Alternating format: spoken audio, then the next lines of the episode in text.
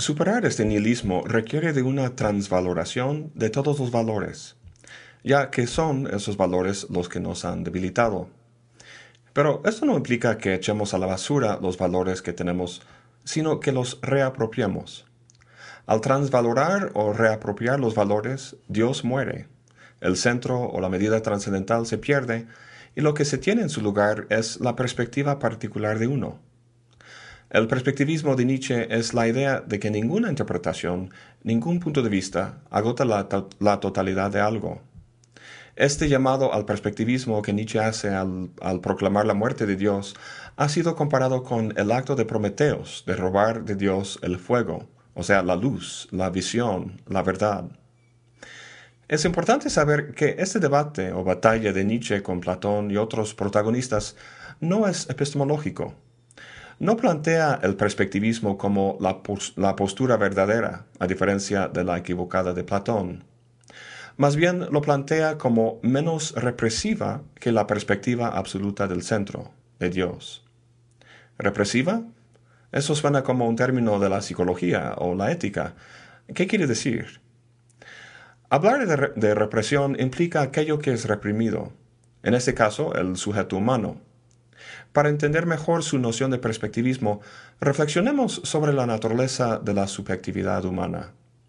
En vez de verla como algo estático y unificado, Nietzsche la ve en términos del movimiento de deseo.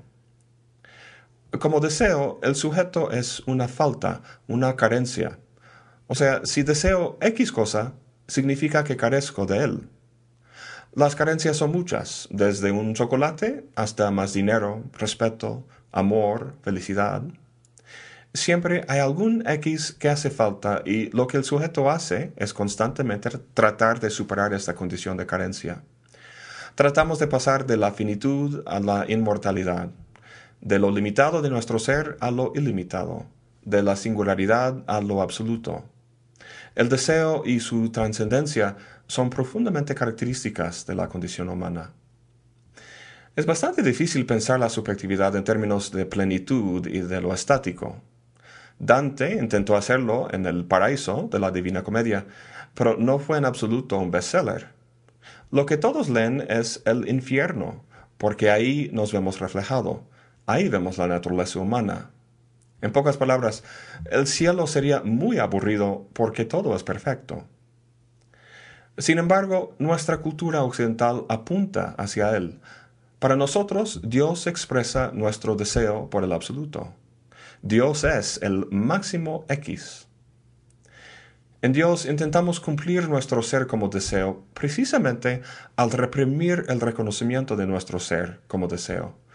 O sea, para que el deseo se satisfaga, reprimimos nuestra conciencia de nuestro ser como deseo. Esto es muy parecido a la noción de mala conciencia en Sartre, donde uno niega o oculta la, realidad de su libertad y la responsabilidad que eso implica al convertirse en un ser fijo y determinado.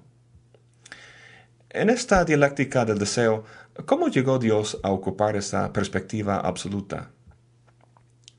Durante varios siglos en Europa, la visión de la Iglesia era hegemónica. Dios penetraba todo y no había en efecto ni individuos ni historia. Con el, Renacimiento, como sabemos, eso empieza a cambiar. Empezaron a estudiar y resaltar el hombre y el mundo natural como tales, al margen de su ubicación en la doctrina católica. Aún así, el deseo por Dios y lo infinito continuaba. En vez de sentir una tensión entre el interés por lo finito y el deseo por el infinito, o sea, de sentir su deseo limitado, simplemente alineaban la particularidad con lo absoluto. Un buen ejemplo de esto en filosofía es el cogito cartesiano. Bueno, lo que ven aquí es un cerebro porque es difícil visualizar el cogito. El punto es que antes de Descartes, la mentalidad, lo psíquico, ocupaba un lugar epistemológicamente neutro con respecto a las demás cosas en el mundo. Su gran innovación fue distinguir entre cosas pensantes y cosas materiales y hacer que esos últimos dependieran epistemológicamente del primero. El cogito alcanza el infinito al convertirse, al convertir la subjetividad, en el punto absoluto de referencia. Con Descartes, la razón se convierte en el vínculo entre la finitud humana y lo absoluto, el conocimiento absoluto o certero. En el arte, esta estrategia se ve claramente, ya que la técnica de la perspectiva centra todo en el ojo del espectador. En la época medieval representaban las cosas en lo que podría llamarse el tamaño teológico, como en esta obra que se llama La donación de Constantino, el castillo está totalmente fuera de proporción con respecto a los individuos y el tamaño de los individuos varía dependiendo de su importancia. En el Renacimiento, este estilo cambia gracias a la perspectiva geométrica, como en esta obra de Masaccio, La Trinidad. Vemos que las líneas de la pintura se centran en lo que se llama un punto de fuga, que está más o menos al nivel de la cabeza del espectador, esto da la sensación que estás al pie de la cruz, mirando en un hueco en la pared. En esta obra de Masolino vemos el mismo efecto. Todo está alineado con respecto a un centro, lo cual está medido por el ojo del espectador y tiene el efecto de anclar o ordenarlo. Hay una preocupación terrenal en esta obra, pero se salva de la particularidad al alinearse con la perspectiva absoluta de la geometría. El ojo es el centro del mundo visible, al igual que el ojo de Dios lo es para el universo. Al decir entonces que Dios ha muerto, no se trata del fin de lo absoluto como trascendente, o sea, un ser omnipotente literalmente dejando de existir, sino del fin de la presunción humana a la centralidad absoluta. Antecedentes de la idea tras la afirmación de Nietzsche se encuentran, por ejemplo, en Copérnico y Darwin. Copérnico quitó la Tierra de su lugar central en, el universo y Darwin quitó la especie humana de su lugar central en la creación. Tiempo después, Freud desplazaría la razón humana de su lugar central en la vida psíquica. En el arte y la ciencia más contemporáneas, esta noción de un centro absoluto para la, representación y la interpretación empezó a cambiar con gente como Cézanne y Einstein. La obra de Cézanne dio paso al cubismo, en el que encontramos múltiples perspectivas sin que ninguna sea absoluta. Y el trabajo de Einstein en ciencia relativizó de forma permanente nuestras nociones de un espacio y tiempo absolutos. Pero la filosofía permanece fijada en la verdad, en sus binomios jerárquicos, en los que lo contingente y lo particular tienen que conformarse a lo eterno, a lo general.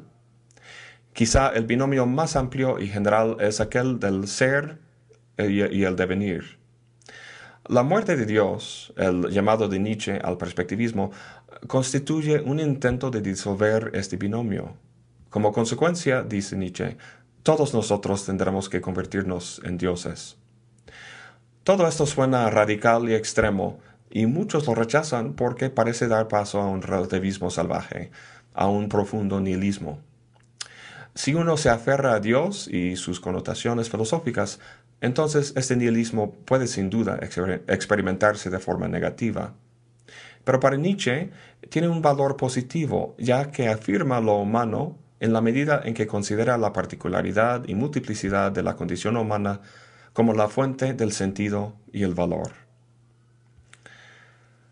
Bueno, eso es todo para hoy. Muchas gracias por acompañarme. Hasta la próxima y buen provecho.